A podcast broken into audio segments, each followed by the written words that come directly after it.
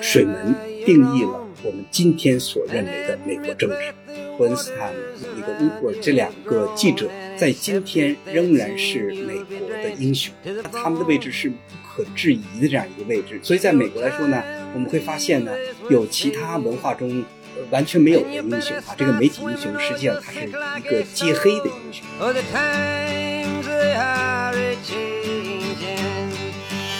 就是因为这个时代精神发生了转变，因为我们的这个社会思潮发生了转变，我们对这个历史事件的态度，我们对这个历史事件的看法，乃至于我们怎么去呈现这个历史事件，都是发生了一个改变的。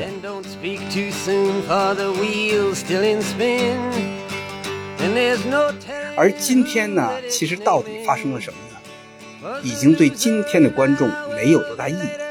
大家要看的是一个娱乐性的东西，它要轻松，所以呢，类型呢作为一个传统，它仍然会保留，但是那个基调你必须调整成一个轻松、愉快、戏谑性。美国政治里面有一句话说：“推特不是现实生活，网络上的一切东西都是有欺骗性的。”有一个笑话说，俄乌战争之后，如果你直接在推特上看这些新闻，你以为这个乌克兰的军队都已经打到莫斯科了。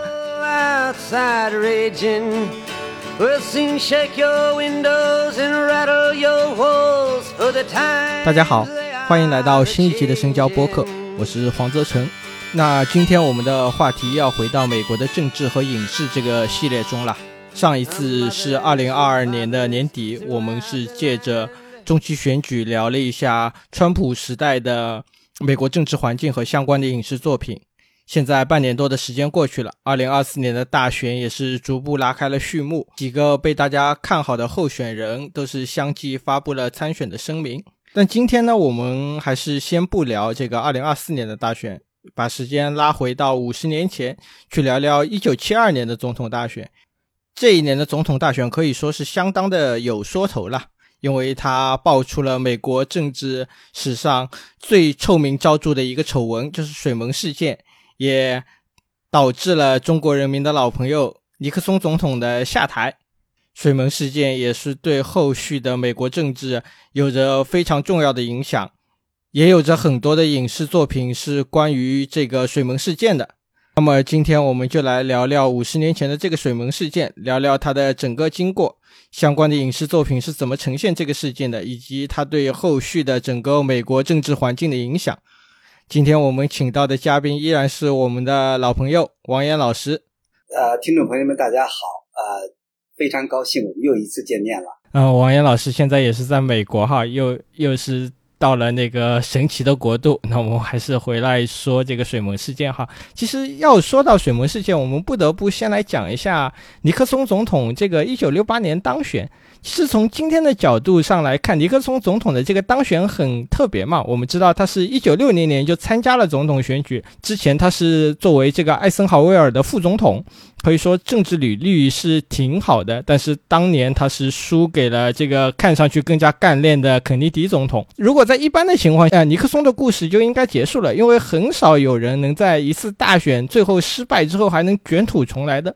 历史上这样。的例子可能只是在美国开国的时候，因为当时一方面是那个美国当时是一个比较小的地方嘛，只有最初的北美十三州；另一方面也是因为开国的时候那些，呃，开国元勋他们的群众基础比较好，可以在失败之后再来一次。那在后来随着这个政治的专业化、党派的分化之后，就很难出现这种情况了，因为一方面你输掉了最后的大选。表明你这个人在选民的眼中是存在着这种明显的这种缺陷的，其实就是说得不到大多数选民的喜爱。另一方面来说，因为你一旦失败了，其实就是已经被贴上了这个失败者的标签了，不管是在党内的资金的这种筹集上。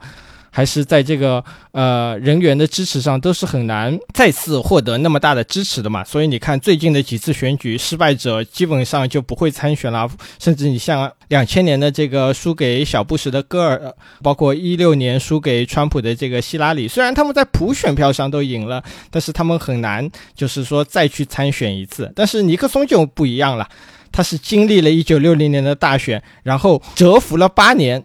最终还是赢得了这个一九六八年的大选。其实这个胜利不仅跟尼克松的这个个人经历有关，也和一九六零年代整个的美国的国内国际的这个动荡的政治形势有关。那我想先请王岩老师来聊聊，为什么尼克松能在一九六零年的大选中输了之后，还能就是蛰伏了这么久，最终在一九六八年拿下了这个总统的位置呢？的确是这个。尼克松的竞选经历呢，应该说是比较传奇的。如果按照惯例，也就是说美国总统参选的这个情况，因为呃，尼克松呢，六零年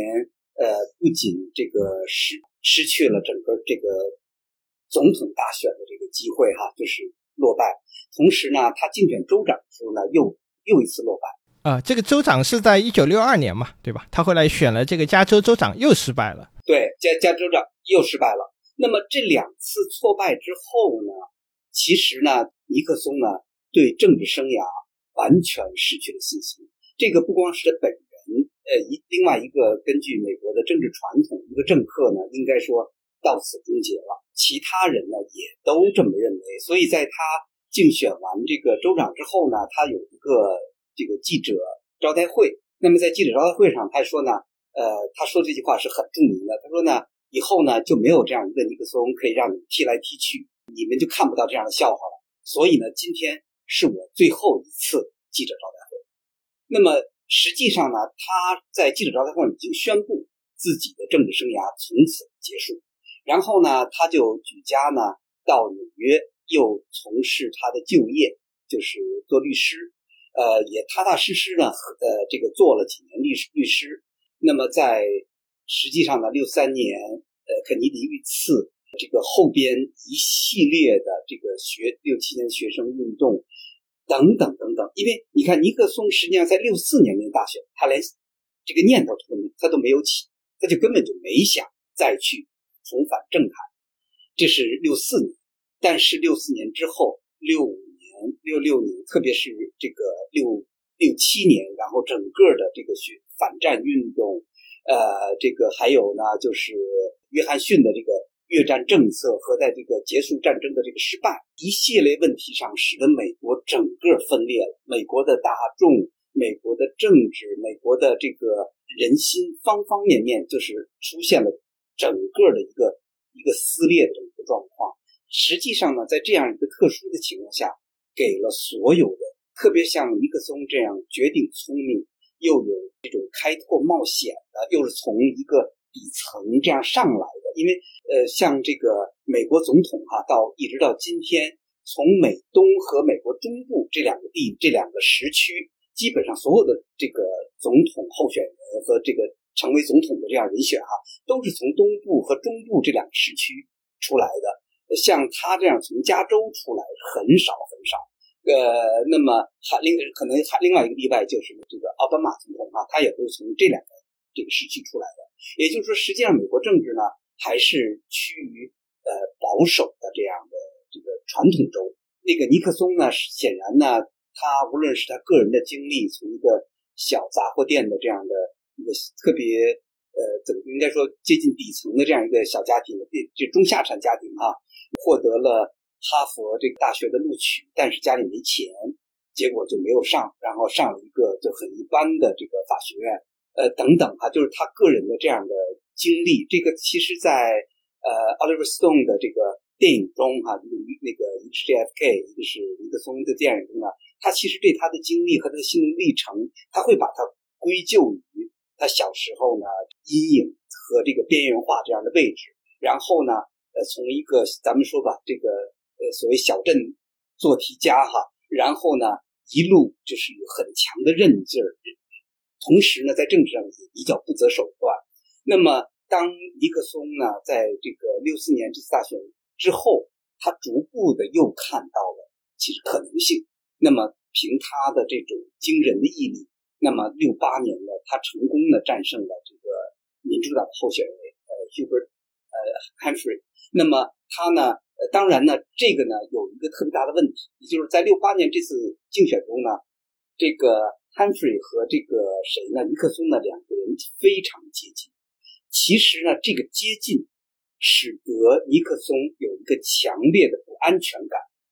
这和后边七二年的水门是有直接关系的。应该我们如果往下说一下，水门是没有必要的。事实证明呢，他出了丑闻之后，他仍然是一个绝大的这样一个一个可以说是一个呃非常大的优势，赢得了这个七二年大选总统大选。但是呢，因为他六八年的这这个大选和民主党的候选人之间特别接近，这种不安全感使得他过度防御。那么这个时候，使得呢，在他的也就是说这个连任的竞选委员会呢，用了很多违法的呃这个用力过猛的这些招数，那么造成了他呢后边这七四年辞职的这个过程呢，我觉得是跟他的经历呢的的确确有特别直接的关系。对我们来说，这个尼克松这个人哈，他其实是从底层爬上来的嘛。这和就是今天的这种美国政治的人物其实是很不一样的嘛。今天大家其实在美国也是很讲这种政治背景啊，或者说是你的政治资历啊。像这种能从底层爬上来的，像尼克松这样的人物其实很少的。因为其实我们一般对总统大选都有像我们比如说这个生在呃大洋彼岸的这个中国人哈，对总统大选都有一种挺错误的印象，觉得。一个国家选领导人，好像是一个非常严肃的事情嘛，对吧？要讲这个方针，要讲政策，但事实上，在美国其实不是这样子的。特别是美国这样一个娱乐化的国度，总统大选更像是一个长达一年多的这种电电视的综艺节目，对吧？拼的。不是你的选举人的政策拼的，更多的是你的形象啊，你的人气啊，你这个人在大众眼中的这种讨喜程度到底是怎么样的？一九六零年，尼克松输给肯尼迪，好像看起来他不如肯尼迪帅，不如肯尼迪年轻干练。他在电视辩论赛中这个拉垮的表现，反而是放大了这种差距。但是，一九六八年的时候，尼克松他的形象代表的什么？他给自己树立的形象代表的是这种守法公民，这种要为沉默的大多数的人说话。他的声音，他的形象，在这种一九六八年，我们知道一九六零年代的美国其实是非常动荡的，对吧？在国内有各种各样的运动，学生运动啊，女权的运动啊，黑人的运动啊，反战的运动啊，这些运动，在我们今天看来是一种进步主义的这种运动，是一个非常进步的东西。但是在当时的人看来，这种运动反而造成的是大量的混乱和无序。那么，在这个保守派甚至中间派的选民看起来，他们急需要的就是一个能够稳定军心的，能够把美国人带回到那种安逸的、稳定的，像艾森豪威尔时期的生活状态的那样一个人。那这个时候，尼克松就把他塑造成了这样一个人。八年前。他在肯尼迪竞选中的那种保守是劣势，但是到了八年之后反而变成了优势了嘛？我们说美国政治里面有一句话说，推特不是现实生活，对吧？网络上的一切东西都是有欺骗性的，特别是这个有一个笑话说，俄乌战争之后，如果你直接在推特上看这些新闻，你以为这个乌克兰的军队都已经打到莫斯科了，对吧？但其实不是这样的。那这些沉默的大多数，他们是不说话的，但是他们有选票来证明自己的选择。那尼克松在一九六八年就是他们的选择，包括这个。我看到一项调查说明，就是说，虽然学生运动是在这个一九六零年代是非常的高涨，但是其实只有百分之二十的学生是去参加了这个运动，大多数的学生其实对这些运动都是不感冒的。那这些人，这些百分之八十人，就是尼克松上台的这个所谓的基本盘。我觉得是这样哈，这个大众政治或者说民选政治呢，它就有这样一个这个摇摆周期。呃，其实呢，呃，生活在实实在在的这个大众层面，也就是说，绝对的大多数，或者呃，用尼克松的话来说，沉默大多数。呃，那么呢，他们是生活的主体，他呢，可能呢，大的历史事件不是由他们来表达的，但是呢，日常的社会生活是由他们构成的。所以呢，我觉得就是这样，就是呢，你一个。大众直选的这样一个政治这个国度里边呢，呃，它就会出现一个周期，就像经济的周期是一样的，呃，一段时间这个衰退，一段之间这繁荣。那么其实呢，在这肯尼迪的这样对垒的过程中呢，我觉得当时的人是要思变，呃，这个大家呢想看到变化，因为奥斯奥森豪威尔呢，他的政治，因为他是战后之后的政治，尤他尤尤其是二战的将军，那么艾森豪威尔的保守呢是非常一种激进的保守，或者说激进的就比较极端的保守，比如说这个宗教啊，这个。他他会煽动一些宗教的这样一个传统的价值观、家庭的价值观。那么对于整个年轻来说是有压制的这个影响。那么作为这个副总统的这个尼克松在参选的时候呢，他一直是在艾森豪威尔的这个保守的阵营和保守的影响之下。那么作为一个新生代，那个肯尼迪，那么他实践呢，呃，他呼唤出了一个全新的东西。那么对年轻人一种新的未来主义的。那么科技的、太空的等等等等这样的一些对于未来再有强大的这种期许的所谓进步主义的思想，那么这个时候呢，肯尼迪获胜了。那么这是一个进步主义的时代。那么事实上，肯尼迪在执政期间也仍然是这样的一个底色。那么到了这个呃，虽然肯尼迪在这个越越战中呢，哈，就是有很多后来爆出来有很多这个暗箱操作和丑闻。那么这是。这是历史的另一面啊，但是它基本的调子，它是这样一个进步主义、一个阳光这个调子。那么后边呢，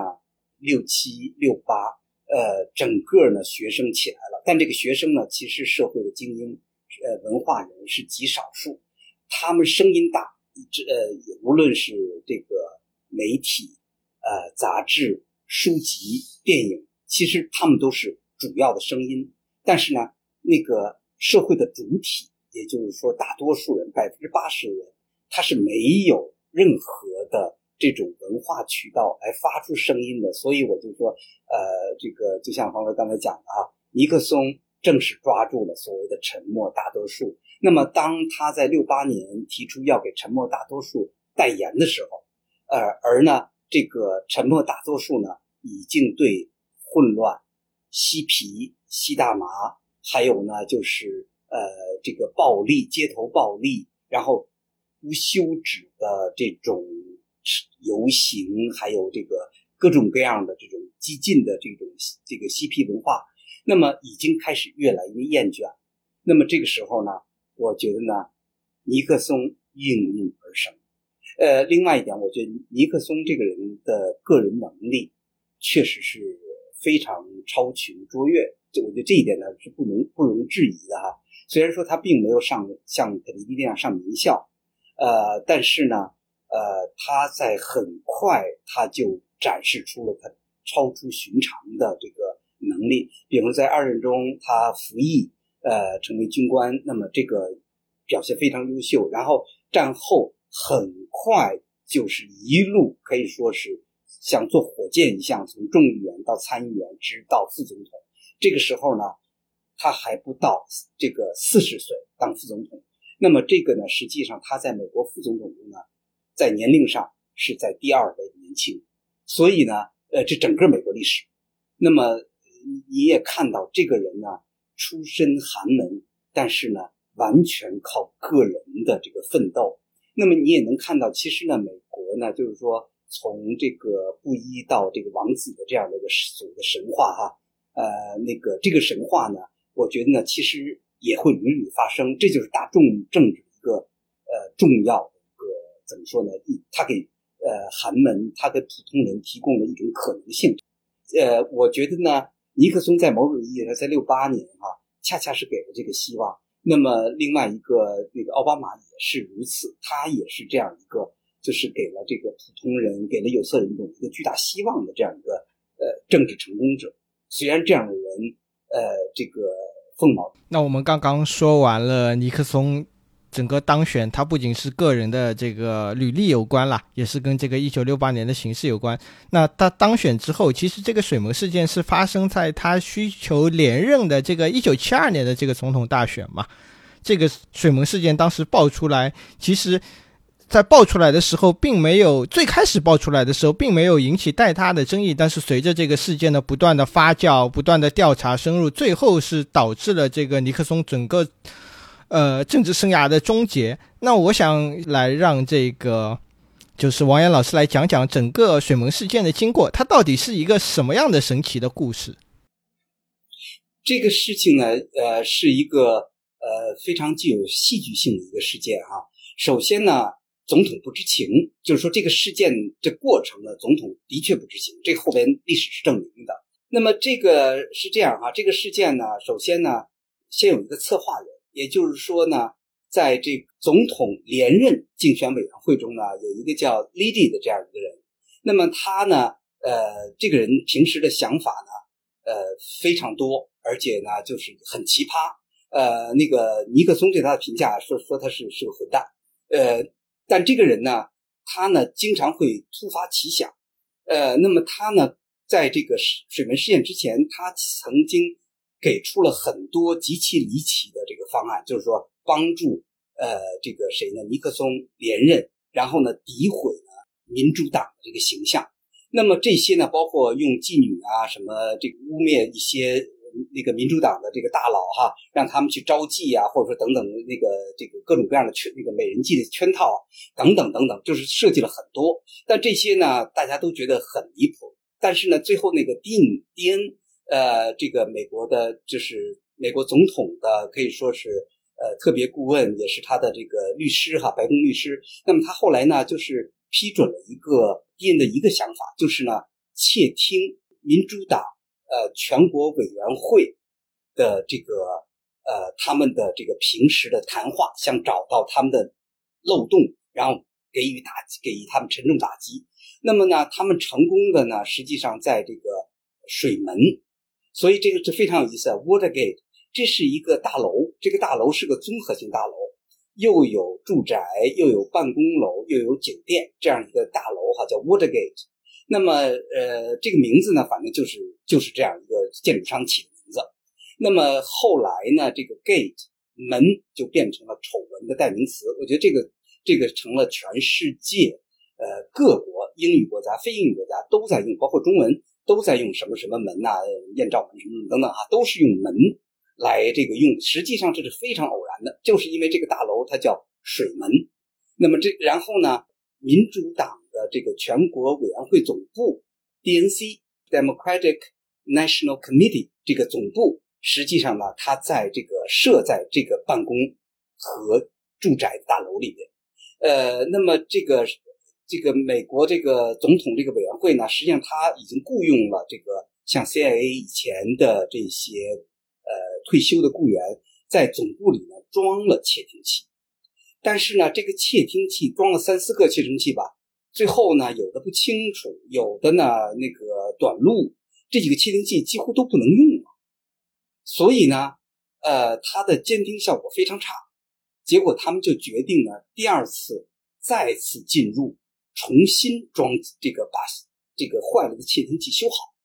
再装新的窃听器。那么这个时候，在第二次这个行动中出事了。其实出事呢，也是有许多的偶然性，像比如说这个大楼哈，它有个门卫，这个门卫呢，他发现呢，就是从地库到这个这个主楼这个大厅的这个门呢，用这个胶带被人粘住了，也就是说那个锁被人粘住了，这样的话锁就锁不上，就可以随时打开。那么呢，开始呢，这个门卫呢也没觉得这是个问题，因为呢，经常有一些那个呃清洁工他们这么干，因为省得来回开钥匙。呃，为了省事，那么呢，等到他第二次检查的时候呢，他把这个胶带给撕开了，然后让他又能锁上了。结果他晚上半夜他再查的时候呢，他发现呢又第二次被粘上。这个时候他觉得不对了，因为呢清洁工下班了，他觉得这里边可能有盗窃，所以呢他就打了电话给警察。呃，事实上呢，就是说这次行动呢，个四个古巴人，一个这个前这个 CIA 特工。那么，呃，在执行这个进入这个民主党这个总总部的时候，哈，他们呢安排的呢还是比较严密的。那么严密的这个原因是什么？就是说，因为这些人可以说是所谓专业人员，哈，这都是呃像中情局的专业人员，所以他知道，就是说你进去之后，你有这些操作，那么呢外边应该有放风的，所以他在这个大楼对面酒店租了个房间。结果放风的人呢，在看这个连续剧，在看美剧。结果呢，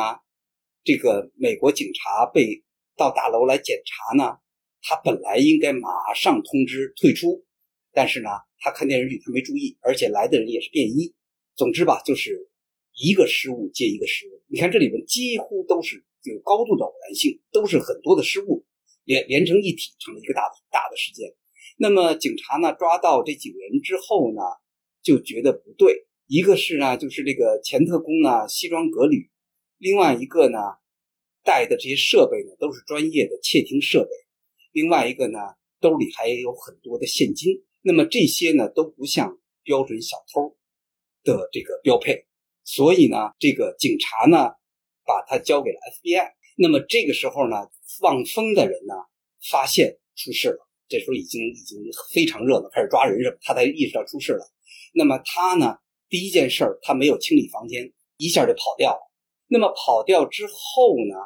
这个警察呢又开始搜这个酒店的这个房间，那么发现了这个什么呢？这酒店里的一一个是有有现金重要的一个通讯部，这个通讯部上面的联系人电话号码直接联系到了尼克松竞选委员会的这个重要的人物，像 Howard Hunt。整个这个事件，他们联系到了白宫一个特别的行动组织，叫 Plumber，呃，就是管道工。这个时候呢，这个事件呢才开始引起了警觉。他们开始发现，这不是一个普通的一个盗窃案。同时呢，两个哈，就是《华盛顿邮报》的记者听到了，因为这些人都会有一些这个消息哈，因为他这他一定是因为做记者的，他会跟踪很多消息。那么。呃，他们在警察局、在 FBI 都是有这个怎么说呢？线人。那么他们呢，听说这个消息之后呢，就是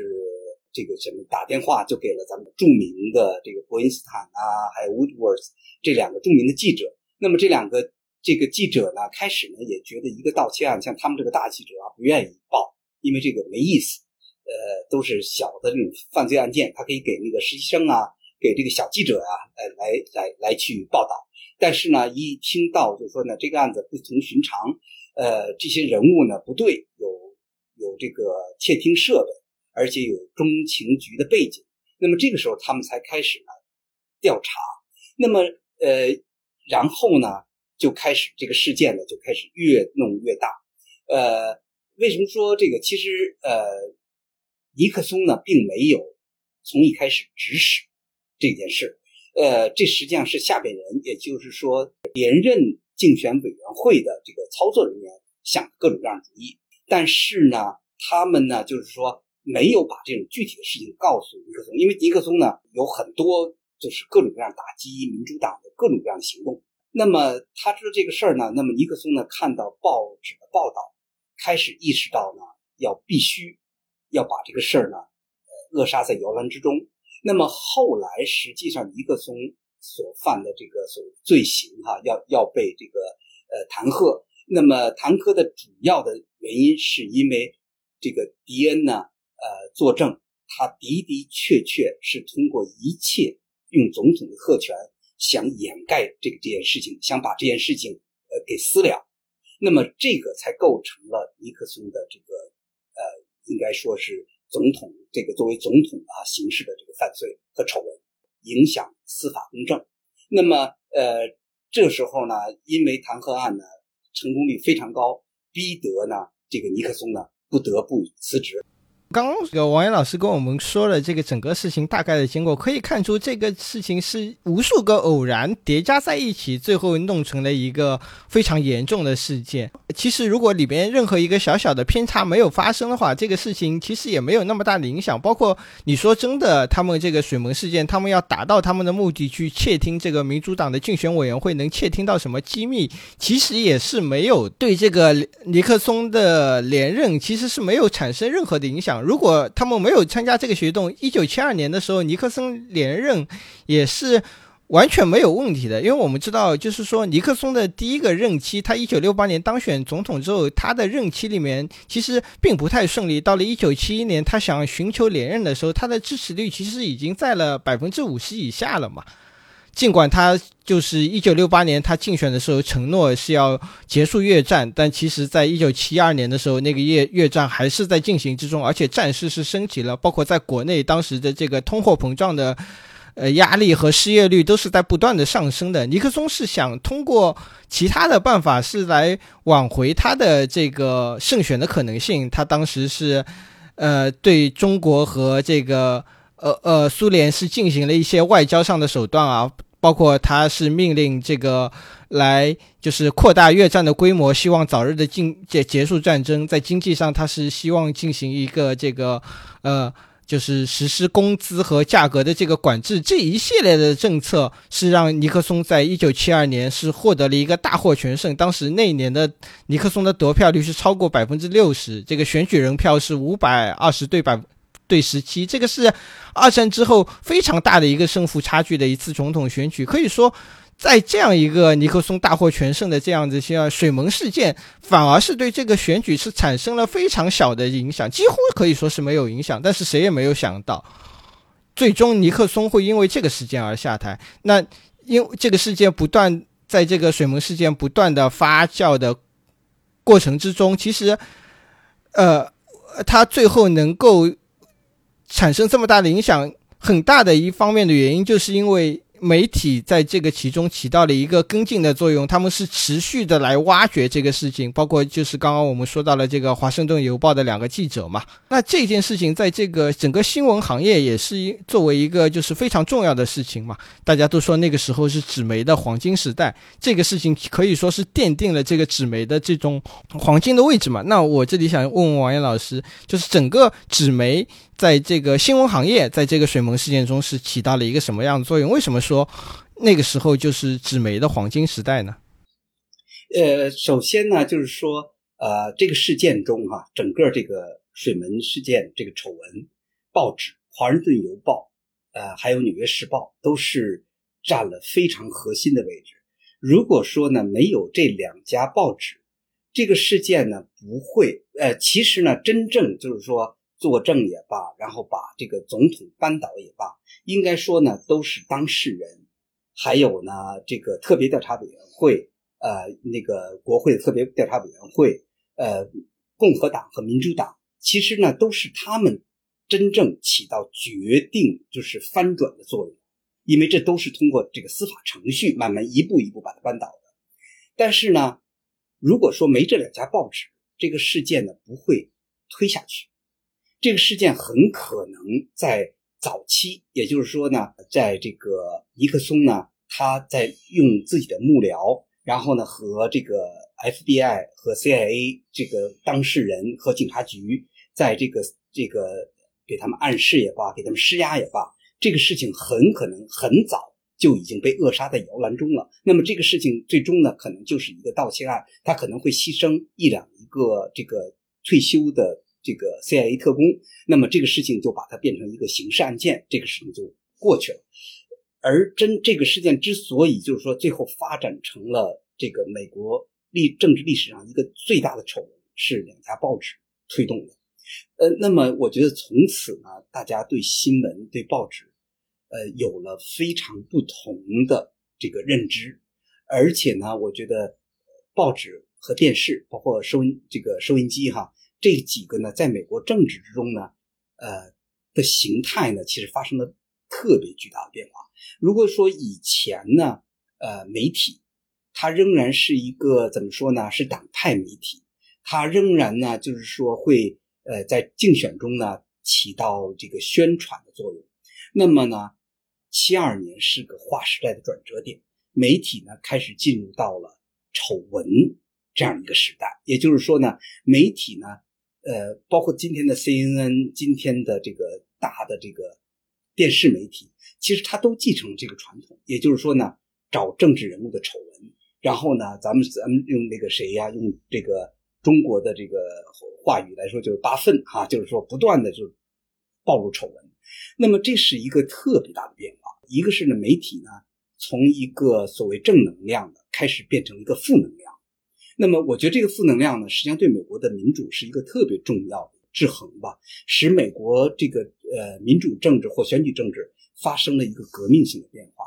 以前呢，就是从你别看这个呃肯尼迪到这个约翰逊，其实呢，包括这个更不用说罗斯福，其实这几代政治呢，它虽然说有的人激进，有的人保守，但它仍然是一个高度精英化的政治，也就是。就是说，美国政治中虽然它有那个民主的架构，什么三权分立啊，是这个等等哈，我们这这我觉得完全不用多说，大家都知道。但是在政治实践和政治文化中呢，它仍然是比较多的这个精英暗箱操作，每个总统都不能幸免，尼克松也不例外。那么这个政治呢，实际上在这个七二年之后，媒体呢非常大的介入到了个政治操作层面。那么使得呢，无论是美国这个国会，还是白宫，还是各个这个呃行政部门，都开始呢要非常小心的，就是你你的暗箱操作程度，实际上非常大的受到了这个媒体的限制。呃，这里边其实有这个很多的事件哈。那么一个是呢，在这个水门事件之前，有了这个呃 Pentagon Papers。就是那个五角大楼的那个密件哈，这个是呃在这之前就已经报了。那么后边呢，就是水门事件。那么在后边呢，又有一个这个布什总统期间那个副总统切尼，然后暴露了这个谁呃，在这个伊拉克呃这个调查大规模杀伤性武器的这样的一个特工的这个也是雇员，把这个消息爆了出来，给了媒体，那么造成了就是。巨大的就是各种各样的丑闻和小布什总统那个事情，其实还真的是 非常的荒唐，你知道吗？就是当时因为小布什总统是想和伊拉克开战嘛，然后是要找这个萨达姆政府有大规模杀伤性武器的这样一个证据，但是始终都是没有找到。最后，这个他那个政府下面的国防部长拉姆斯菲尔德去国会。作证的时候是拿了一个白色的粉末，后来好像是被说成是拿了这个洗衣粉去给国会作证，最后是通过了这个开战的决议。这个事情后来也是变成了这个美国政府当时最大的丑闻了。堂堂的这个国防部部长竟然在国会上作稳证，还是拿了一个洗衣粉，简直就是荒唐到了极点。是的，那么。那么这样的话呢，我觉得媒体呢，就是媒体生态来说，其实它一个它是一个整个基本价值观的一个转变。那么媒体呢，就是它的它更加具有批判性，更加独立于各种政治和经济势力。那么媒体呢，变成了一个，当然就是说后边我们今后来看到，也就是 Donald Trump 所说的这个都是 fake news 哈，都是假新闻。对，CNN 它就是你就是 fake news 假新闻。那么这个。它是它会走到另一个极端去，但是这个转变过程在七二年它是奠定了一个重要基础。另外呢，《华盛顿邮报》呢从一个一般性的报纸变成了一个可以说最有权威性的政论性的报纸。那么，呃，整个的呢媒体生态，但是从七二年呢，同时它开始有一个交棒，也就是说呢，呃，纸媒时代开始进入到视觉呃媒体时代。呃，七二年一直到八十年代九十年代。那么这个过程呢，从这个报纸，它到最黄金、最顶尖的时代开始呢，向另外一个模式在转化，也就是呃，慢慢后边 A、B、C、N、B、C，还有这个呃后边的 C、N、N，那么一一路，那么实际上报纸呢又开始把它交给呃另一个媒体模式，但是呢，基本的价值观是在那个时代确定的，所以呢，我是觉得呢，水门事件，咱们从媒体的角度来说呢。呃，极其重要。那么到今天来说呢，伯恩斯坦、那个乌尔这两个记者，在今天仍然是美国的英雄。这这是就是说，这个英雄呢，好像是不他他们的位置是不可置疑的这样一个位置。所以在美国来说呢，我们会发现呢，有其他文化中呃完全没有的英雄啊。这个媒体英雄实际上他是一个揭黑的英雄，大家都认为呢，他实际上对美国的政治民主呢。呃，产生了极其重要的影响，呃，那么呃，另外一点来说呢，就是说，呃，大家呢，就是对媒体的公正性的这个信任呢，其实也是在这个揭黑的过程中呢，慢慢产生的。那么大家实际上呢，不再像以前那样，就是说比较多的把这个自己的信任，呃，和这个希望寄托在这个政治机构之中，而呢，媒体呢扮演后来越来越重要作用。但同时呢，事情都有两面。那么后边呢，就是说，越来的越来越多的政客越来越开始注意到自自己的媒体资源。那么很多的这个到了七十年代末的时候呢，那么很多政客就说呢，我们包括一些议员呢、参议员说，我们的位置的含金量，我们这个手中的这个含金量还不如一个名记者。其实名记者真的成了社会名流。我觉得这些呢，呃，都是呃跟水门和之后相关的这个政治生态、媒体媒体生态和所谓这个。呃，美国政治，在某种来说呢，水门定义了我们今天所认为的美国政治。丑闻，也成了呢美国历史中的一个特别重要的一个历史的叙事。对尼克松，因为大家知道尼克松他是有一个呃尼克松那个纪念馆或者博物馆哈。那么去到那儿之后呢，一方面有对他的肯定，但另外一方面呢，都会很客观的就把他在这个。丑闻的整个全过程呢，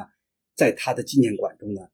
给他展示出来。所以呢，尼克松呢就变成了这样一个政治家，他成了这个美国政治家的一个镜一面镜子。那么这个镜子就是说呢，你不能够做暗箱操作，你不能操纵政治，你你必须要用一个更加怎么说呢？就是说。呃，合法的手段来达到政治目的，虽然你可能实现很多重要的成就，但是呢，不择手段仍然不是选项。虽然这都是理想，我觉得这都是可以说是媒体叙事，在真正的政治操作中和这个标准相去甚远。但是呢，我觉得大的历史事件其实都是定义呃政治和历史的一个重要的维度。我觉得一方面我们仍然看到，就是说。美国的政治丑闻其实从来就没有断过，哪个政治家也不会按一个高标准去操作。但另外一一方面呢，这种大的政治事件，你不能说呢它没有意义，其实它意义非常重大。我还要说一个呃非常有意思的一个点，这个点是什么呢？从水门事件之后，出现了一个新的新闻类型，就是所谓的 investigative journalism，调查报道或调查新闻。那么以前呢是没有这样一个门类的。那么这个呃，Woodward 和这个谁伯恩斯坦呢，就是呃，他们实际上呢建立了一个新的类型，也就是说，通过调查，然后做深度连续报道，把一个事件彻底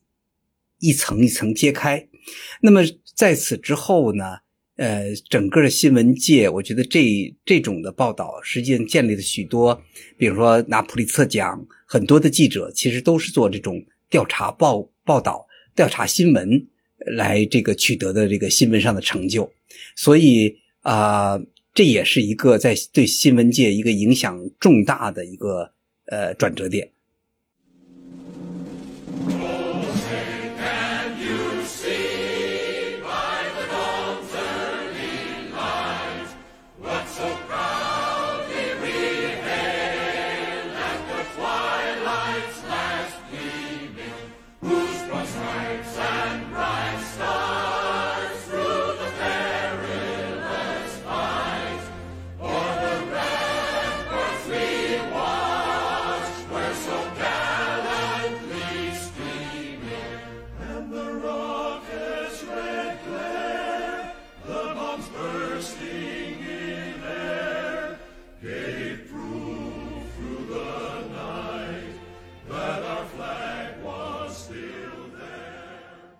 刚刚我们是聊了这些关于水门事件的东西哈。之所以水门事件这么重要，其实另一方面也是因为这么多年来，其实五十年过去了，有不同的这种影视作品一直都是跟随着这个水门事件，把它是当做了这个美国的一个标志性的这种政治话题事件了。那其实也是，不管是当年就是呃水门事件刚刚结束之后，就是一九七六年就拍了关于这个华盛顿邮报的总统的观点的电影，还是。那个奥利弗斯通他也是拍过这个尼克松的传记电影，包括这两年，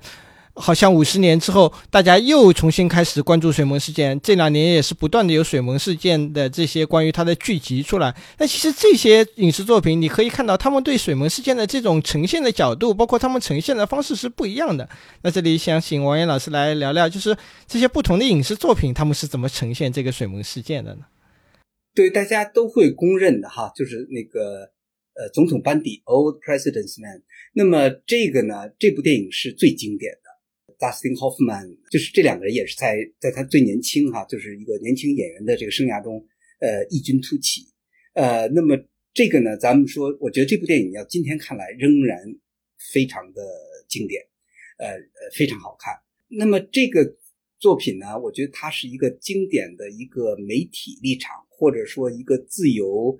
知识分子，或者说像这个六七十年代学生那个立场，也是好莱坞，呃，这个新好莱坞也。在六十年代之后，从那个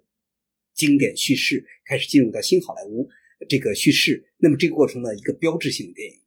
呃，我觉得呢，这部电影非常重要，而且呢，它成了五十年的不断被反复翻看这么一部经典的影片。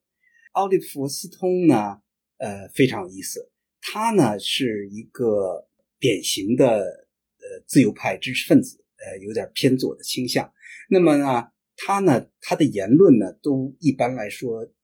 较为过激。呃，他呢，就是也是用力比较猛，但同时他是一个非常优秀的导演。他对电影的技术、对电影叙事，特别是剪辑和节奏上的把握是电影大师。呃，但他呢，比如说一个是 JFK，一个是呃这个尼克松传哈。那么这两部电影呢，我觉得。他用的材料呢比较多的是啊那种啊怎么说呢阴谋论的材料和一些呃没有证实的非官方的这种呃这种野史的材料，呃用的很多。那么这样的话呢就可以比如说高度的丑化尼克松，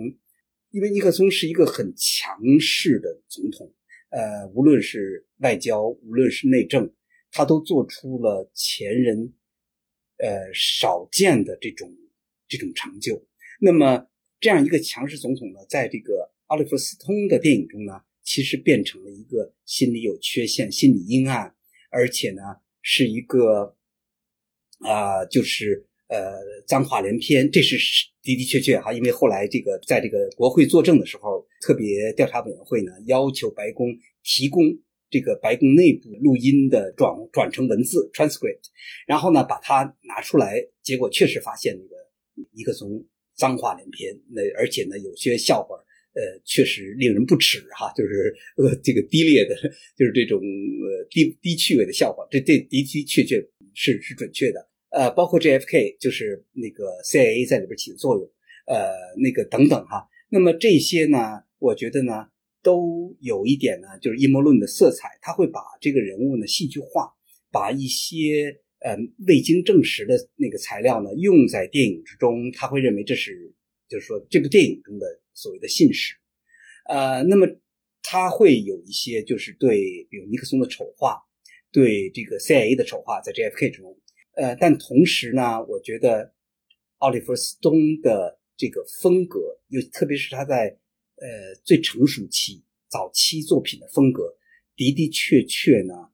就是非常优秀的电影，无论尤其是叙事很复杂，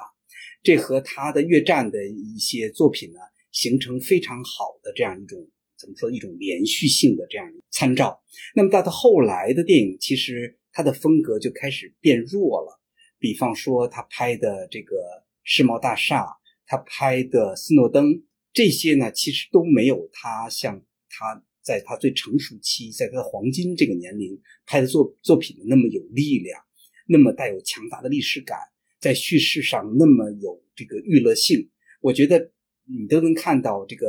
呃，斯通呢，他个人的吧，这个电影生涯中呢，从一个。高峰期开始进入到他的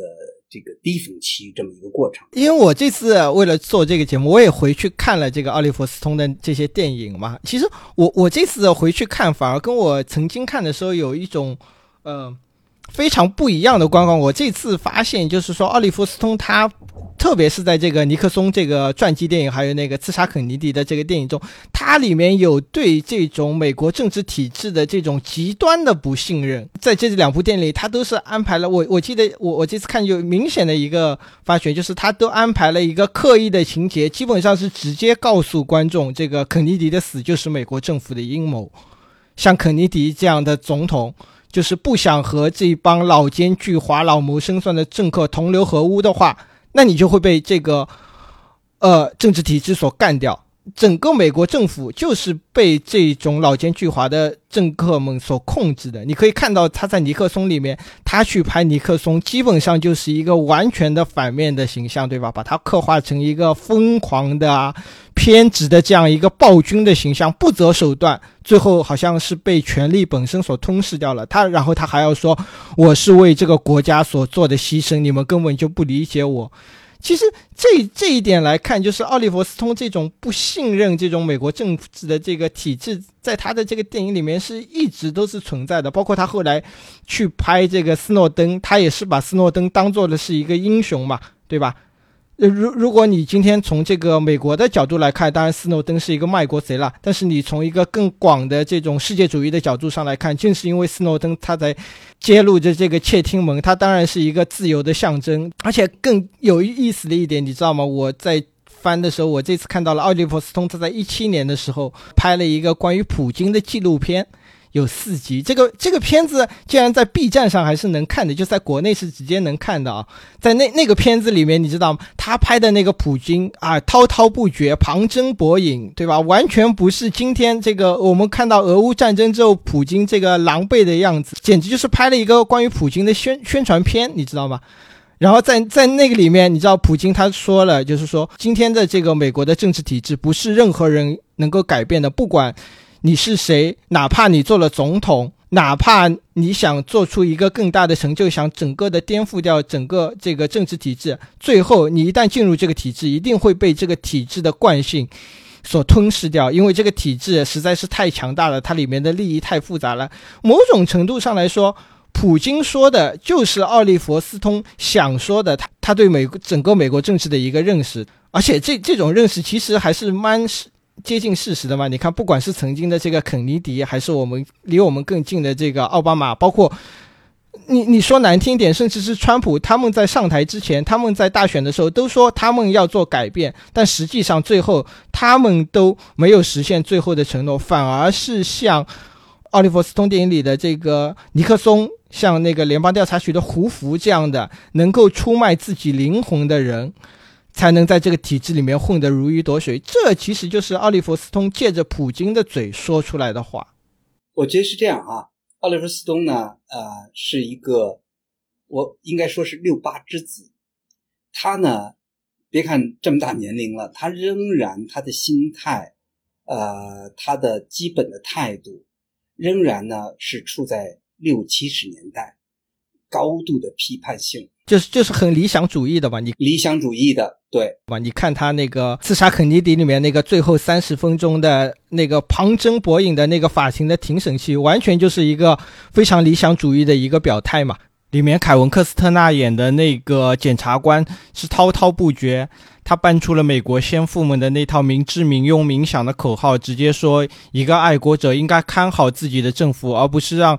政府毁掉自己的国家。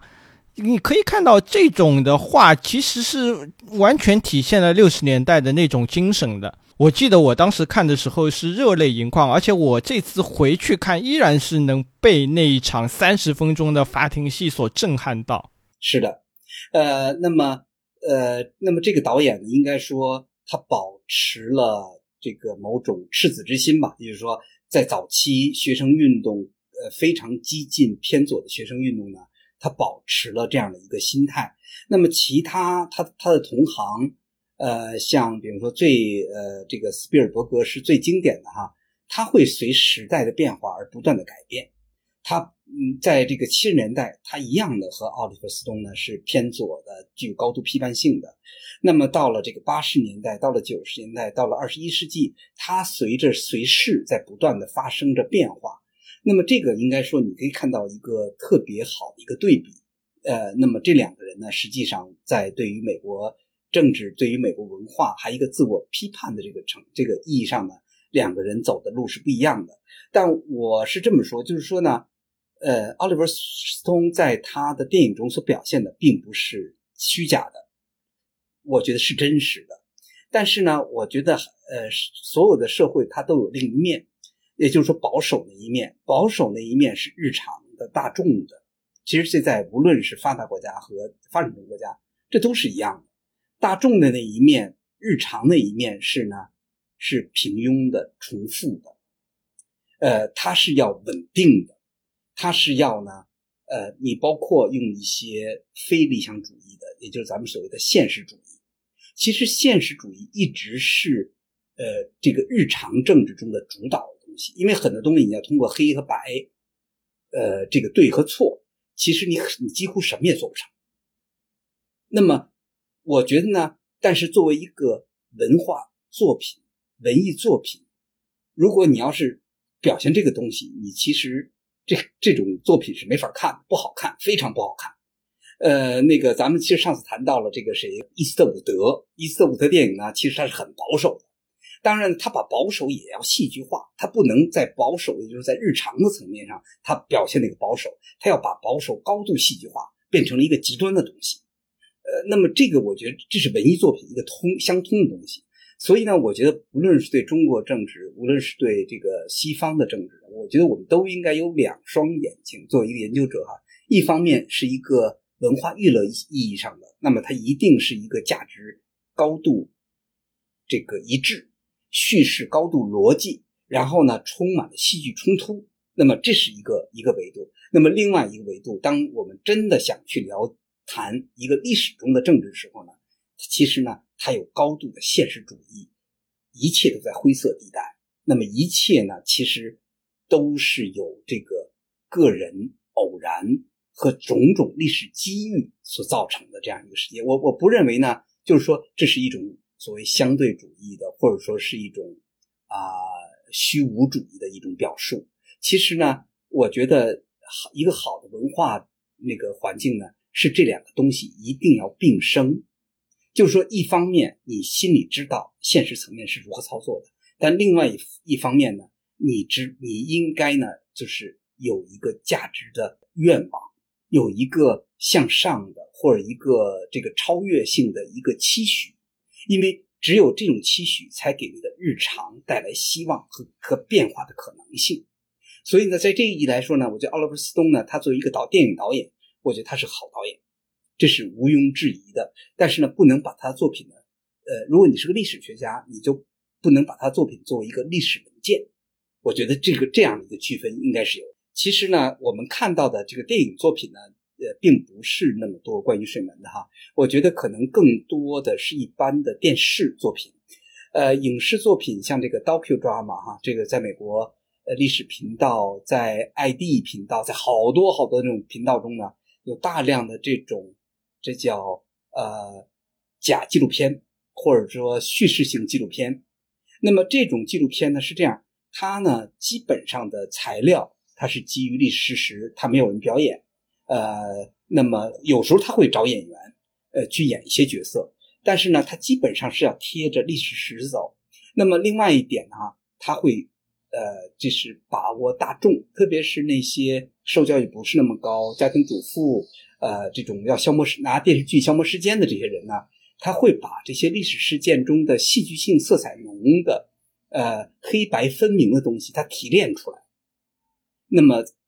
娱乐大众，所以这样的作品简直是这个汗牛充栋。那么太多了，就是关于水门的，你无论是音频、视频、文字，呃，你简直是应接不暇，多极了。哎，其实我们刚刚说了，就是曾经的那些关于这个水门事件的这个影视作品哈，但这这两年其实又有一批新的作品出来了。呃，我也去看了一下，但是我这次就发现，这这两年的这些水关于水门事件的这些作品和之前的这些作品，其实，在视角上是你能感觉到一个明显的变化的嘛。因为今年这个五月份是出了一个白宫水管工的这样一个剧集，然后去年是这个水门事件五十周年嘛，也是出了一个煤气灯。这样的一个剧集，他们都是把这个视点聚焦在人物的身上，而不是像曾经的这个尼克松的那些电影，是一个就是非常宏观的一个历史主义的视角。他们是一个个人主义的视角，他们是去拍这些人物的心路历程，对吧？是拍这些人为什么去做出这样的选择的？这这些选择和他们的个人的生活和他们的家庭有一个什么样的关系？这个其实是去这种宏大叙事化的，你可以看到，就是说，在今年的这个白宫水管工的这个剧集里面，他去描写水门事件，他不把它描述成一个阴谋，它更像是一个闹剧。这些被称为。白宫水管工的人，他极度的不靠谱，工作是非常的这个胡闹的，而这种胡闹后面支撑的他们的是他们的那种政治上的野心，而这个政治上的野心配合这个胡闹的事件，最终是酿成了一个大错误。然后去年的那个煤气灯的这样一个剧集，它是通过了一个女性视角，是去拍了这个尼克松这个手下司法部长的妻子，叫做玛莎米切尔这个人。当时是可以看作是水门事件的第一个吹哨人嘛，在媒体发现之前，他已经知道了啊整个事件的阴谋。然后煤气灯这个剧集就是把视角是对准了这样的一个女性，她是通过一个女性的视角来展现整个水门事件的一个经历的这种。这这种视角其实跟这两年的女性主义的视角的崛起是有关系的，因为这种视角的崛起，我们在这种时代的思潮之中，以至于我们用这种视角去重新审视过去的那些历史事件，乃至于重新去诠释他们。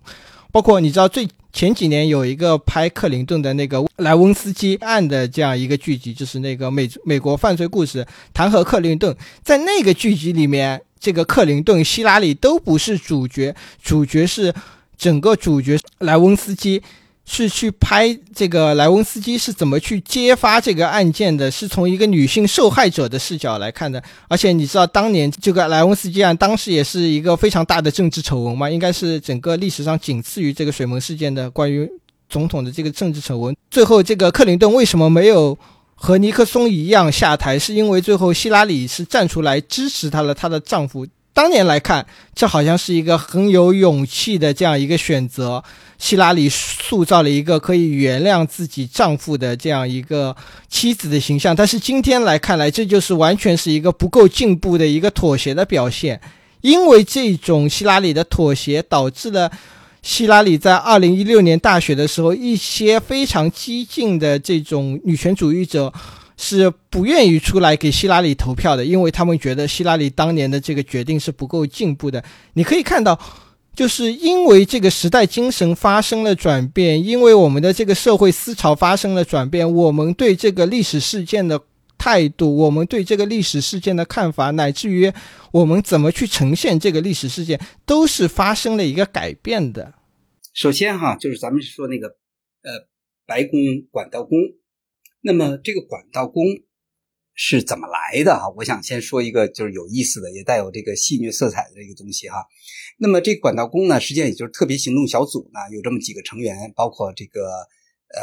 这个 Hunter 亨亨亨特这个这个这和这几个人哈。那么这几个人呢，其其中一个成员。然后呢，他有一次家庭聚会的时候，他奶奶问他说：“孩子，你是干什么的呢？你你你在白白宫，你在你为白宫工作，那你具体干什么工作呢？”那个谁呢？这个他跟奶奶说呢，说：“I stop leaking for the president。”我是堵堵漏的，给这个谁哈？这个给他实际上是指呢，当时的这个呃那个 Pentagon Papers，呃五角大楼密件的泄露，然后他是。调查那个泄露的那个尼克松，调查那个人的这样一个工作人员，然后他奶奶说：“啊，You are plumber，你是一个管道工啊。”他他很朴实的去理解，就是说，你既然是堵这个漏的哈，那你就是一个管道工嘛。Leaking，那就是说你的水管子漏了。那么那个他就是这个人呢，就把这个故事讲给了这个谁，Howard Hunter，还有这个其他的这些特别行动组的成员。哎，他们乐乐的不可知哈，觉得太太可笑了这故事。然后他觉得这个名字特别好，然后呢，他们就做了一个牌子，叫 Plumber，那个管道工，就放在了自己那个特别行动小组的那个白宫那个那个小组的那个门上面，贴在那门上面。然后呢，那个大家看完之后说这个门名字不雅。但他们坚持要用这个名字，觉得这个名字非常的精准。呃，那么实际上这个是一个带有喜剧色彩的这样一个名字来源。我觉得同时你看到这部电影也是这样一个基调，就是一个喜剧。那么我想说的正是就是跟你讲的是有非常相似的地方哈。我们在讲今天仍然有些关于五十年前冷战时代的作品的。这些作品呢就开始出来了，包括许多的间谍类型的。我觉得这从九十年代二零呃二十一世纪初，关于这个冷战这个间谍的影片，呃美苏呃间谍等等这样影片，就会包括零七的这这种序列哈，它一直在出来。但是呢，我觉得时代的变化，时代精神的变化呢，有这么一个非常有意思的变化，也就是说呢，你不可能再像总统班底那样来讲述这样一个严肃的故事，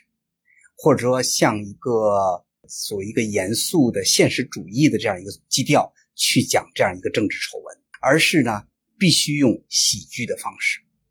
一切都被戏谑了，变成了一场闹剧。这个在间谍类型影片中是完全一样的。你现在很难找到一部新的间谍影片不是喜剧片。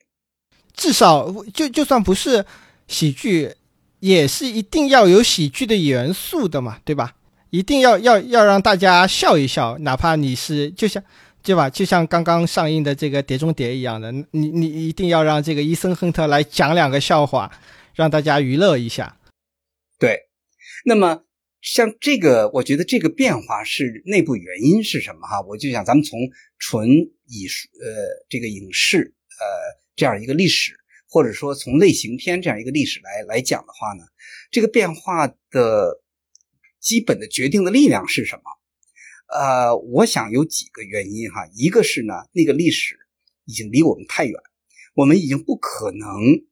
新的一代观众已经不可能像生活在其中，也就是七几年看总统班底那那一代观众去那样的去看，从一个宏观的和切己的。和自己相关的，是自己生活在其中的那样一个事件中去重新看待这样一个历史，呃，一个发生在刚刚过去的这样一个丑闻。其实这个时候你看的时候，你要看到底发生了什么。而今天呢，其实到底发生了什么呢？已经对今天的观众没有多大意义。大家要看的是一部作品，大家要看的是一个一个娱乐性的东西。那么这个娱乐性东西呢，其实它和其他的各种类型都是相似的。它要轻松，沉重的话呢，那就会有宏大叙事，会有历史的呃背景的解释，还有种种的关于历史的阐释。这些东西，我觉得对于今天的这个观众来说呢，太沉重了。呃，大家基本是在休闲的状态下去看作品，你才看得下去。所以呢，就是类型呢，作为一个传统。它仍然会保留，比方政政治政治类影片，还有间谍类影片，你都要保留。但是那个基调你必须要调整，调整成一个轻松愉快、戏谑性的这样一个一个故事。那么这个故事呢，大家呢一方面你能比较容易的接受，另一方面你也能看到部分的历史，因为它给你个原型在那儿。但同时呢，如果对那个历史不了解的人来说呢，你也不会知道那个历史的。这个原貌，但是呢，对于今天的大多数观众来说，那那五十年前的事儿到底是什么，并不重要，并不相关。我觉得这些因素加在一起，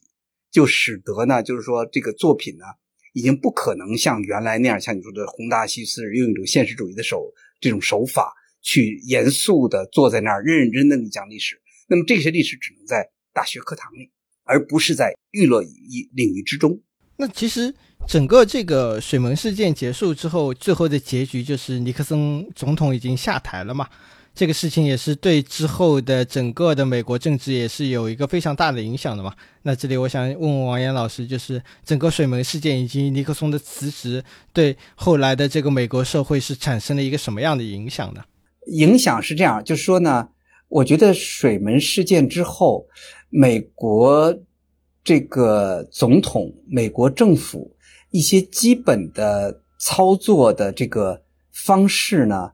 呃，其实呢，发生了一些变化。以前呢，咱们特别远的不说哈，因为我觉得这个所谓当代美国政治呢，要说也不用说老罗斯福，咱们从小罗斯福到这个后边的一届一届的总统，呃，他是一个逐渐向这个开放的这么一个过程。它是一个逐渐的，就是从一个高度战战时的一个高度机密。呃，内部暗箱操作，然后很多的这个私下的那个 deal 和这个各国政府这样的一个政治呢，其实逐渐向透明这个开始呢转化。我觉得你看啊，就是其实，在各种各样的丑闻之中，哈，咱不说丑闻，或者说秘密交易之中呢，肯尼迪对南越总统不满，吴廷艳不满意之后，然后呢，用那个特务手段。呃，这个刺杀了这个吴廷艳，约翰逊呢有许许多多的这种暗箱操作，呃，那么包括他在六八年那一年开始呢，想迅速结束这个越南战争，想呢就是在让自己呢在退休之后，就是不认这个卸任之后呢，成为一个历史的人物，同时呢也想给这个民主党一个积极的这样一个影响，让下一届 Humphrey。这个呃，总统候选人呢，赢得更多的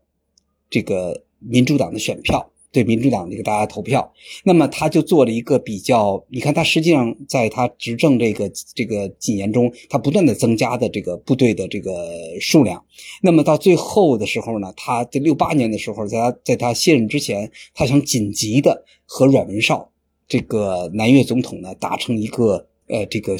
快速的这样一个妥协，然后呢，实现呢南南越北越的这个和平。那么这个时候呢，尼克松呢就看到了，他实际上那时候是没有没有职务，他的六八年竞选之前，他是一个普通美国公民。那么当然他有一个竞选班子。那么这个时候呢，他就开始呢想影响这个美国外交的这个这个呃。路径，这个这个发展的方向。那么他找了这个著名的我们中国人熟知的陈纳德的呃夫人那个陈香梅去这个找阮文绍，跟他说呢，不要听这个约翰逊政府的这个指令，不要和北越达成任何协议。然后呢，在这个六八年我共和党当选之后，我担保你，给你一个更好的停战条件。那么陈香梅呢？把这些信息传达给阮文绍，那么呃，在这个巴黎谈的这个南北和会上呢，结果就没谈成功。但是这个历史学家从一个长时段来看呢，其实也未必就是这个谁破坏了这个呃那个谁尼克松破坏了这个和平谈判，因为呢，北越提出的条件呢，十有八九呢，阮文绍也不能接受。那么实际上呢，也就是说，不管怎么说，这个过程。约翰逊是知道的，因为约翰逊窃听了阮文绍的电话，那么他知道陈香梅这个整个的运作的过程。那么也就是说呢，如果约翰逊呢要把这些消息公布公之于众的话呢，应该说呢会对尼克松六八年的竞选形成一个致命打击，呃，甚至有可能这个启动司法程序。但是呢，约翰逊没这么做，没这么做的原因呢？是因为呢，他自己不干净，也就是说，他窃听盟盟盟国的这个电话，等于他的情报部门的手伸到了这个所有的部门，这些也是不合法的。所以呢，也就是说呢，整个的美国政治生态哈，就是暗箱呃和这不合法的各种手段，在历届的，就是说这个美国传统政治中呢，它是一个常态操作。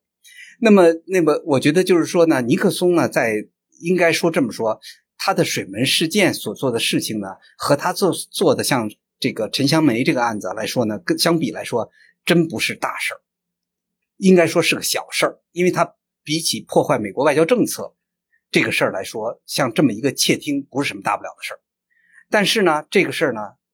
基于各种可能性，特别是这个调查记者把他爆出来之后，断送了他的政治生涯，使得美国政治发生了一个巨大的变化。那么这个巨大的变化就是说呢，美国的政客从这个福特他就讲说呢，呃，在他呃送走了尼克松，呃，然后作为副总统接任这个总统的时候呢，他就说我们结束了一个黑暗痛苦的时代，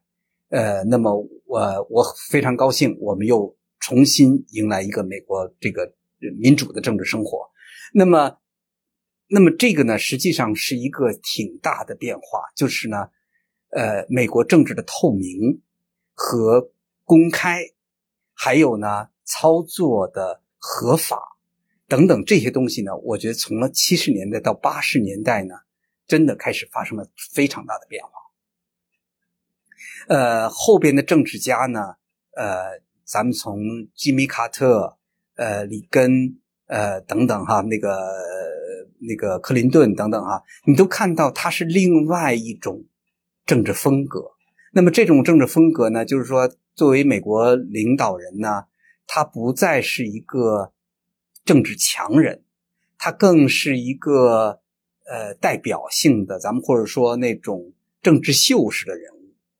那么他会做很多的那。呃，外在的公关的这种政治表演，呃，那么这种靠实力、靠现实外交、靠呃私下手段这种方式呢，其实呢，在美国的政治生态中大大的减少。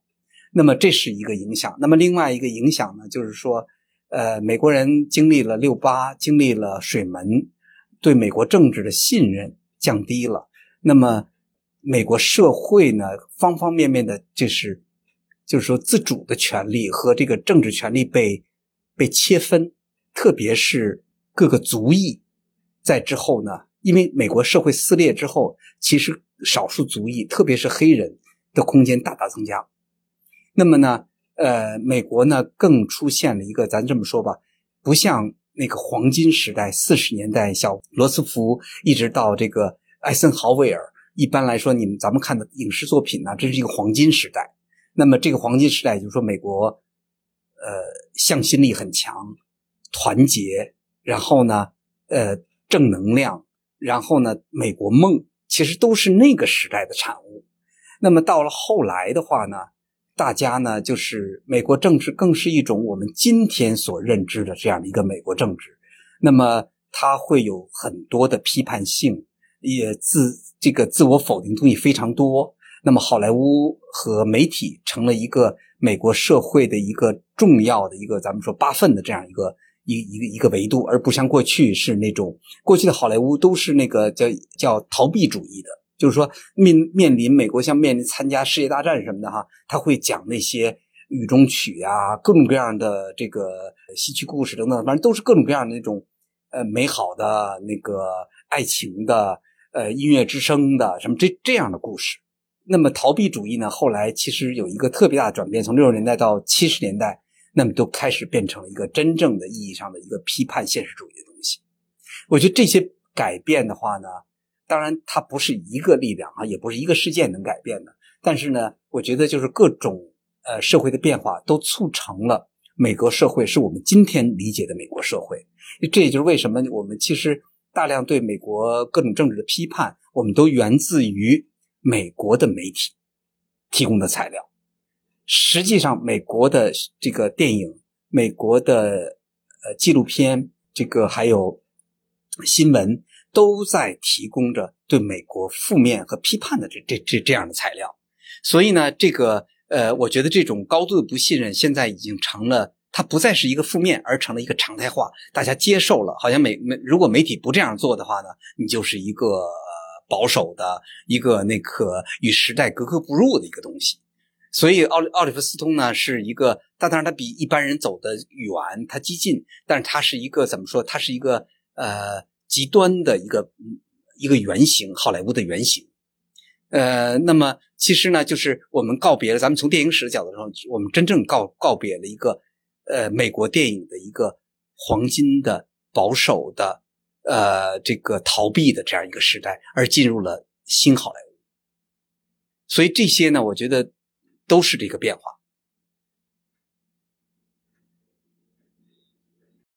那今天节目的最后呢，我还是想回到尼克松这个特殊的总统身上。其实一直以来对尼克松这位总统的评价都是毁誉参半的嘛。因为水门事件，他似乎是被钉上了这个历史的耻辱柱，成为了一个彻彻底底的罪人。当然，还有一些其他的事例了，比如说他并没有如他这个竞选中。所强调的那样会结束越南战争，很多人觉得他是一个骗子。但是另一方面，也有很多人觉得水尼克松其实是一个挺不错的总统。比如说，他把美国从这个一九六零年代的动荡中至少稳定了下来。而且对于我们中国人来说，尼克松也是推动了中美邦交的这个正常化嘛。那这里我最后想问问王岩老师，我们究竟应该如何来评价尼克松这样一个特殊的总统呢？那个美国民众、美国大众生活中呢，呃，尼克松真的变成了一个原型性的奸诈、无信、呃，负面的美国总统，应该是最坏总统啊！我觉得就是无可不可攀比的，包括哈丁那样的就是极其混账的总统，比不也比不过这个呃尼克松。尼克松在美国大众的心目中是一个绝对的负呃负面形象。呃，但是历史学家呢，他肯定跟大众是不一样，他要整个，尤其是你站到了四五十年之后，你去重新看他执政这些年，他所做的事，那分两个层面，一个是内政，一个是外交。那么内政呢，他做了很多极其重要的这个事件，一个是呢环境，他签署了环境法案，呃，和这个清洁水源的法案，签署了这个。呃，这个医疗法案这些呢，到今天美国仍然受益，还那签署了这个妇女呃有更多的权利的这样的法案，还呢在南方彻底结束了在学校中的黑白的这种隔离。应该说呢，作为一个保守的共和党的总统，他做了很多非常进步的，他实现了很多非常进步的。这个政策，这个是美国政治学者、美国这个历史学家基本都是公认的，因为这些法案到后边都起都是在几十年起到了极其重要的影响。像环境这样的哈，就是他是一个力度最大的一个一个总统，这都不是应该说共和党的风格，但他都实现了。那么这些呢，就是呃。奠定了很多，就是美国后边这个呃内政，就是核心的一一些呃这个呃结构性的这种变化。那么在外交上呢，呃，第一大家可以称道的就是说，他打开了这个红色中国。那么另外一个呢，实现了破冰之旅。呃，另还有一点呢，他成功的呢，在三角关系中呢，把这个中国。和苏联、美国这个三角关系变成了这样的一个博弈的这样一种特殊的关系，那么呃，实际上为后来结束冷战呢，实现了一个一个特别重要的一步。当然，中国会以从中国的角度哈，就是说从一个呃社会阵营被封闭，然后进入到西方世界，那显然这是一个非常重要的。呃，当然，后来都是八十年代慢慢慢慢一点一点去实现，但是没有这个第一步，就没有后边的这个到八十年代的中美这个联合声明等等啊，这些的这些这些的产生都是不可能的。另外呢，呃，日本呢看到尼克松开始暗送秋波的时候呢，呃，田中角荣呢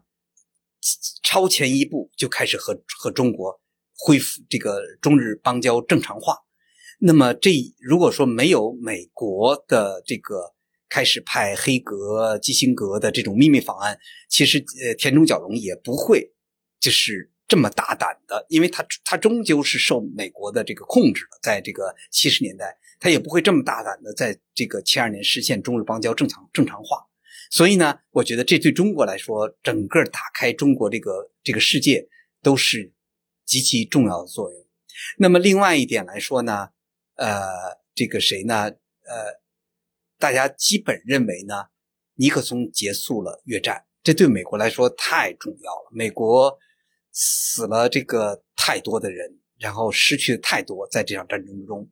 尼克松呢说他结束了，实际上在他下台七四年，越战呢没有真的结束。但是呢，重要的是什么呢？他把美军全部撤出了。那么，实际上到七五年之后，呃，七四七五呢，呃，就出现了这个北越统一了南越这样的一个一个状况。但是呢，美军的撤出这是重要的一步，因为那个呃，像约翰逊。呃，他实际上收拾这个摊子的时候呢，大家都看得出来，就是如果美军撤出，南越根本站不住。这个在六十年代就看得清清楚楚。但是南越站不住，这样一个痛苦的抉择，谁能谁能够下这个决心？尼克松下了这个决心，也就是说，他牺牲了南越。那么这一步呢，让美国军队撤出，这个是。从而结束越战，这是尼克松的一个重要，对美国外交来说是一个极其重要的这个这个贡献。呃，那么我觉得我可能一时想不全，他在许许多多的这个外交领域，他的成就特别巨大。所以呢，如果这么说，如果说没有这个丑闻，尼克松应该是美国历史上一个极其重要的总统。而且是正面的，那么这样的一个偶然事件，整个断送了他的政治生涯。那么从另外一个角度来说呢，尼克松的才能、政治视野，当然他有一个和基辛格的这个搭档哈，呃，基辛格显然也是有这个非常大的这种这个全球视野，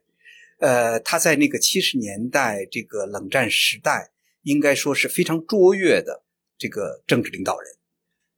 所以呢。我觉得中国人对他的评价呢，应该说，或者其实说其他国家吧，对他的评价其实也都是这个应该说是公正的。这这是一个不同凡响的。但同时呢，我觉得从另外一个方面来说，他是一个过时的政治家。为什么这么讲？就是说他那套东西，其实到了七十年代，呃，像美国这样一个高度发达的这个民主政政体，其实他已过时。那么他的过时呢，就以这个谁来，就以他的这个下野，呃，辞职作为一个一个最好的证明。实际上呢，他呢就是在因为水门事件真的发生，没有对他的选举产生影响，他仍然是获得刚才你也说过了哈，就是压倒性多数，呃，选票历史上少见的这种压倒性的胜利。那么到后来呢，一步一步随着这个。这个揭黑的这个进行和这个国会特别委员会对他的这个调查，然后他的这个司法部长呃和副部长先后辞职，因为他给指令让撤让这个特别调查的这个检察官要要给他辞去，他这些做法都是特别的违反这个民主原则的一些做法，也就是谁调查我，我就把谁撤职，所以这这这些使得这个司法部长都先后辞职。那个，那么这样的话呢，他真正的面临了一个政治危机。那么这个政治危机呢，又使得就是说迪恩呢作证，因为迪恩认为他会牺牲自己这个作为这个替罪羊，然后呢在国会作证呢，指出他实际上呢，呃，知道这个掩盖，他虽然不知道这个水门事件这个过程，但他最后的掩盖都是他一步步指使的。他们之间有三十多次。这个秘密谈话，而且都在白宫是有录音的。那么，白宫录音这个事儿呢，其实呢也是一个重要的影响，因为历代美国总统都是在白宫办公室和电话中安窃听，是为了自己将来拿出证据用的。那么这个事儿呢，结果国会开始要求 subpoena，就是要他交出白宫内部安装的这个窃听装置，然后让让他们的秘密谈话公开。结果他交出的时候呢，又把就是相当长的一段时间的给消磁了。就是他这些做法，都让美国公众觉得难以接受，因为这不是一个好像自由国家的一个领导人的做法。所以呢，我觉得他的这些行为，又是一个高度过时的行为。也就是说，一方面他的这个卓越的政治眼光是属于二十世纪的，也就是说，你从二战到这个六七十年代。呃，在冷战的大格局之中，这是必须有这样一个传统的、有大思维、大思路的这样的一个政治家，但同时呢，他已经进入一个新时代的门槛。这个门槛呢，也就是说，在里根的时代慢慢冷战结束，整个世界进入一个全新的世纪。那么这个世纪，你这套大七党的做法，其实呢已经过时。我觉得普京也是一个过时的领导人。我觉得这个这个其实都是都是连成一体的。